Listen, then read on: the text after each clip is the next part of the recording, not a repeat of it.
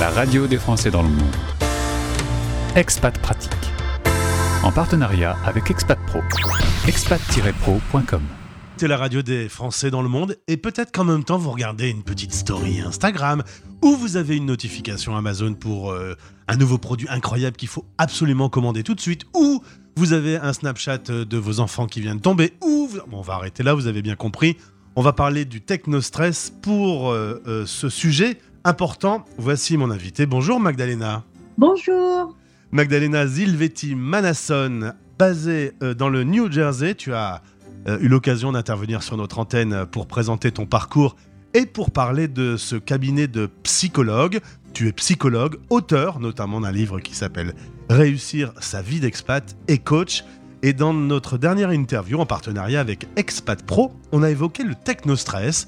Je voulais revenir avec toi aujourd'hui sur ce sujet qui me semble être ô combien important. Magdalena, est-ce que tu peux me définir ce qu'est le technostress? Alors effectivement, le technostress, c'est déjà un terme qui est, né dans les années 80, quand on s'est rendu compte de la présence de plus en plus euh, importante de la technologie dans notre vie de tous les jours.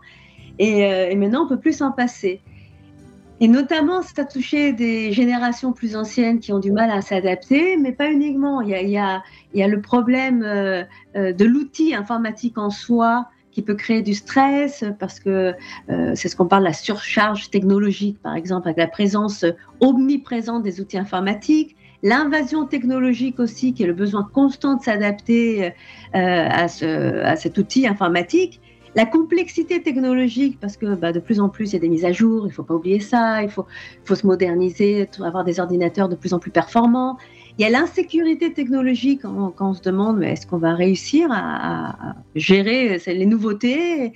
Et puis il y a l'incertitude technologique qui est aussi qu'est-ce qui va arriver maintenant? Qu'est-ce qui nous attend encore? On peut dire qu'avec euh, le Covid, euh, on a eu une période qui était particulièrement angoissante. Euh, le monde s'est arrêté, on pouvait plus bouger.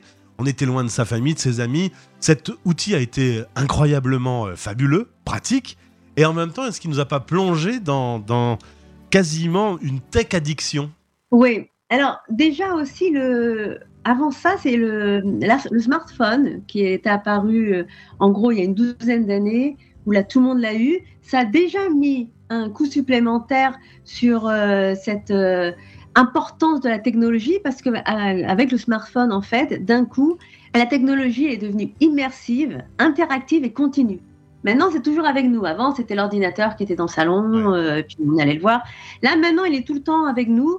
Donc, du coup, on a tout le temps la... des illusions qui sont là. L'illusion d'être partout à la fois, parce que bah, maintenant, on peut parler à quelqu'un qui se trouve dans un autre pays alors qu'on est en train de prendre son café au Starbucks.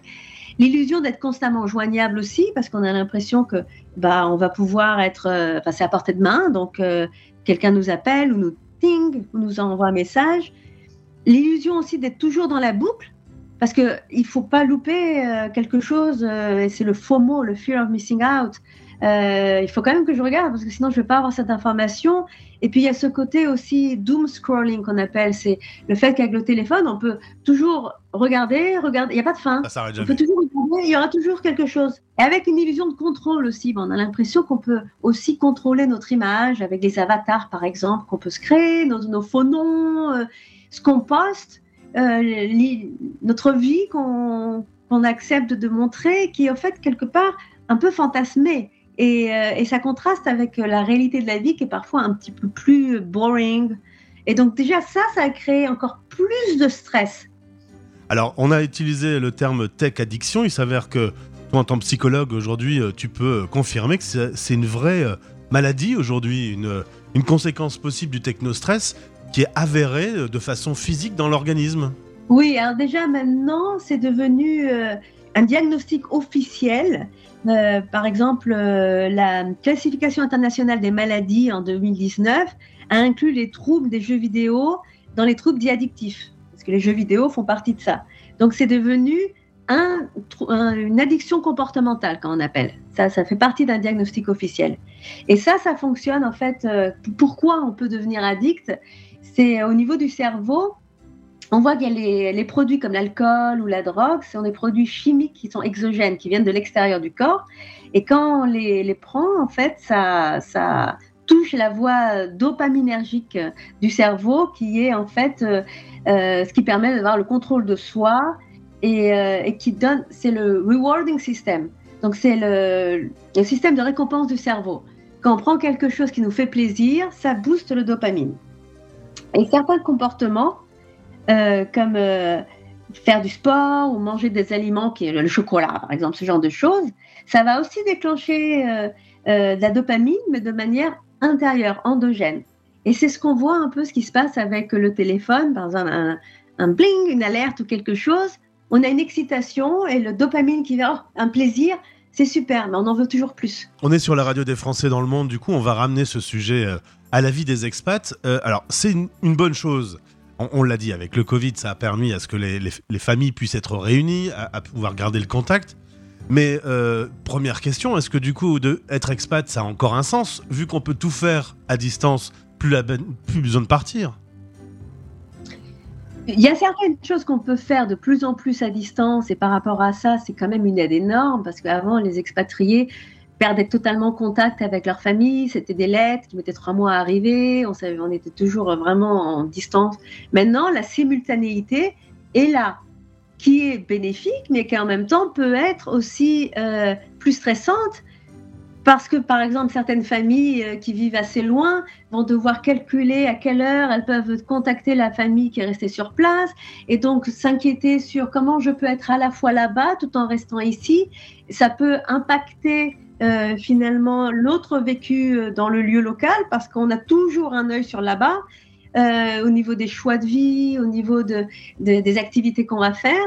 Et puis aussi le fait d'être, euh, d'avoir la possibilité de voir ce qui se passe durant notre absence, grâce aux images, aux vidéos, euh, des anniversaires ou des mariages où on n'a pas pu y assister.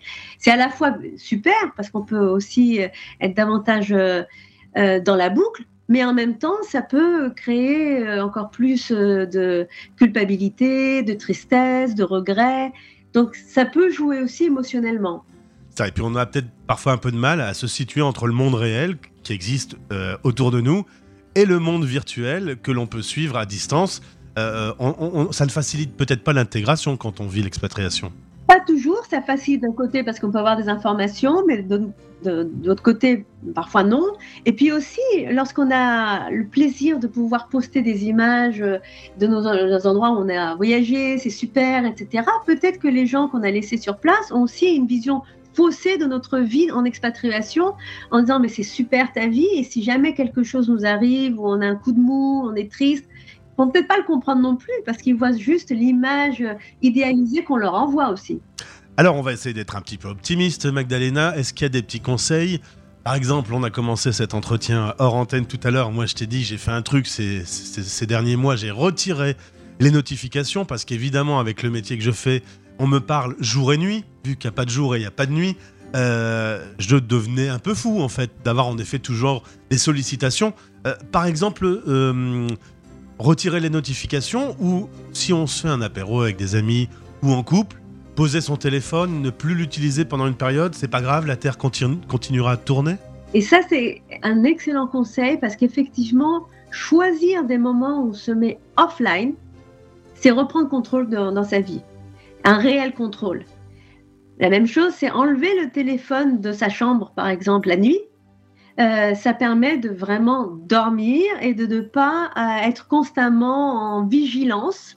Parce que ça, ça épuise le cerveau. Et la nuit, on a besoin de se reposer. Et ça, c'est un des problèmes, par exemple, pour les adolescents euh, et pour les enfants qui sont constamment sollicités, même la nuit, et ne se reposent pas. Et leur cerveau n'est pas terminé lorsqu'ils sont adolescents. Donc, ça peut aussi avoir des conséquences qui sont très, très néfastes.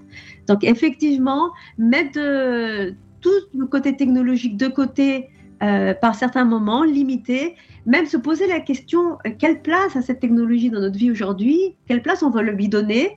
Et, aussi pour les parents, parfois c'est assez difficile quand on leur conseille. Euh, je vois, je vois, pas mal de parents qui viennent me voir en étant inquiets parce que leur adolescent ou jeune adulte est constamment dans les jeux vidéo ou constamment sur les réseaux sociaux.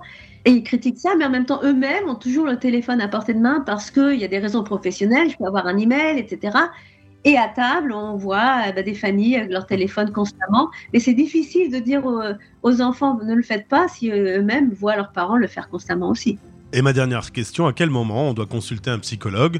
À quel moment, euh, soit ou, euh, son enfant, par exemple, bah, ça va trop loin et euh, ça peut poser des problèmes physiques. Alors souvent on me demande est-ce qu'il y a une durée? À quel combien d'heures par jour? On peut se dire ou là c'est trop. Et c'est pas une question de durée.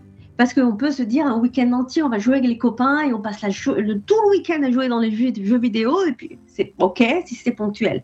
En fait, il y a quatre questions qu'on doit se poser pour savoir si on est passé au niveau de l'addiction. C'est est-ce que c'est compulsif, qu'on peut l'arrêter ou est-ce que c'est tout le temps? Est-ce qu'il y a une perte de contrôle? On peut plus s'en passer. Est-ce que c'est continu malgré le fait qu'il peut y avoir des conséquences négatives? Par exemple, on conduit une voiture, est-ce qu'on est obligé de regarder à ce moment-là son téléphone parce qu'on vient de recevoir une alerte alors qu'on est en train de conduire et qu'on risquer d'avoir un accident? Et la dernière question, c'est est-ce qu'il y a une présence de rumination, ce qu'on appelle de préoccupation mentale liée à ça Est-ce que lorsqu'on est à table, on est en même temps en train de se poser la question, mais qu'est-ce qui se passe là-bas? Mais on n'est pas vraiment là parce qu'on est encore là-bas. C'est trop présent dans la tête. Donc ces quatre questions, euh, c'est ce qui peut beaucoup plus impliqué, il y a peut-être une addiction. Alors n'hésitez pas à aller faire un petit tour sur Expat Pro, il y a un article de Magdalena sur ce sujet, n'hésitez pas à désactiver vos notifications. Et dites-vous bien qu'il y a quelques années, quand il fallait envoyer un courrier, il fallait bien que le courrier ait le temps de voyager à travers le monde. Et donc, si vous loupez une notification et que vous répondez dans quelques dizaines de minutes, il n'y aura pas mort d'homme. Euh, c'est quand même. Alors, moi, j'ai l'impression que chez moi, j'ai vraiment fait demi-tour personnellement j'ai fait marche arrière par rapport à cet outil. J'allais au resto, je faisais une photo. Euh, j'ai trouvé que c'était un moment absurde puisque la personne qui regarde la photo de toute façon ne peut pas manger mon plat. Est-ce que tu constates qu'il y a quand même un certain nombre de gens qui en ont pris conscience et qui font marche arrière ou est-ce que ça s'aggrave de jour en jour? Ça s'aggrave de jour en jour euh, de façon euh, claire, surtout pour les plus jeunes, parce qu'ils ne connaissent pas la vie sans ça, surtout les, les les adolescents qui ont 12-13 ans, ils ont toujours vécu avec ça et ça devient vraiment très très important. Peut-être que certaines personnes réalisent, et c'est ce que vraiment on recommande de, prendre un recul vis-à-vis de ça, parce qu'effectivement, c'est pas grave si on limite les choses. Mais les, les adolescents vivent et se sont formés sur le tout de suite, maintenant, et plein de choses à la fois. Et donc ça, c'est leur manière. Donc on ne sait pas encore les conséquences exactement qui ça, aura pour les, plus jeunes. Merci beaucoup Magdalena pour euh, ce sujet qui me semble être dans la vie de tous les jours un sujet important. Au plaisir de te retrouver. Merci beaucoup. À très bientôt.